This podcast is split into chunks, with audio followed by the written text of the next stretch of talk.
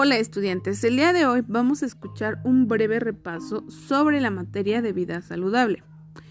La materia es bastante interesante, pero contiene temas bastante, valiosos, aunque los hemos visto de manera repetida durante todo el ciclo escolar. Bien, uno de los temas bien importantes que esta materia nos aporta son los hábitos de vida saludable. Y uno de ellos consiste en tener una buena alimentación. Consumir todos los alimentos del plato del buen comer.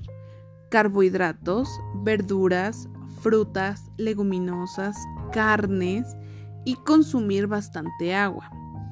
El objetivo de tener una alimentación saludable es, aparte de tener una apariencia física, como muchas personas lo ven, adecuada, es estar sano, completamente sano que no te enfermes, que puedas adquirir anticuerpos, que tu salud sea de hierro.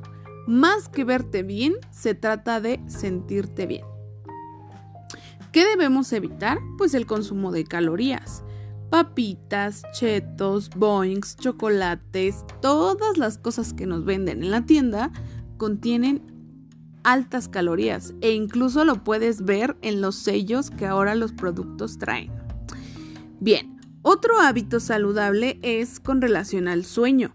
Acuérdate que vimos cuáles serían esos pasos ideales para un descanso perfecto. Uno de ellos, pues era lavarnos los dientes, dormirnos a una hora adecuada, no usar teléfono o pantallas media hora antes de dormir, usar la ropa adecuada para dormir, puedes meditar, escuchar música para dormir y esto te ayudará a que tu descanso sea más óptimo. Bien, siguiente. Nuestro siguiente tema fue la sustentabilidad. ¿Cómo podemos nosotros cuidar el medio ambiente?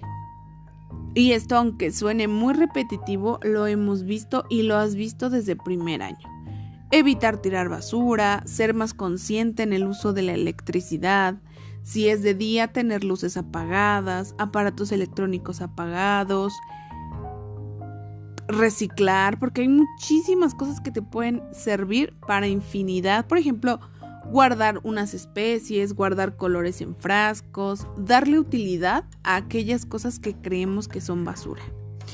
Y por último, vimos el tema de las vacunas. ¿Recuerdas que entrevistamos a una enfermera? Bien, pues nuestro tema de las vacunas fue bastante interesante, porque ella nos explicaba que una vacuna es aquella producción que se realiza en un laboratorio con el virus inerte, inerte quiere decir que es un virus muerto, de alguna bacteria o de alguna enfermedad, por ejemplo el COVID-19. También nos explicaba que las, las, vacunas se guardan en refrigeradores o contenedores especiales a temperaturas sumamente bajas, de menos 4 grados a menos 75. También nos dijo que el cuadro básico de vacunas para los seres humanos es de 16 y la primera vacuna inicia desde el día de nuestro nacimiento. Hay vacunas que son opcionales, por ejemplo, la de COVID-19, la de virus de papiloma humano y la de la influenza.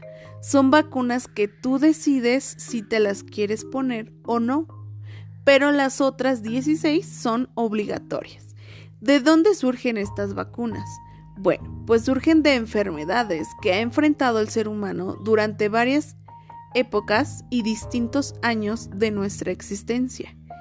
Y conforme van avanzando estos años, los médicos, en conjunto con laboratoristas, se dedican a investigar la enfermedad y poder crear alguna cura o vacuna.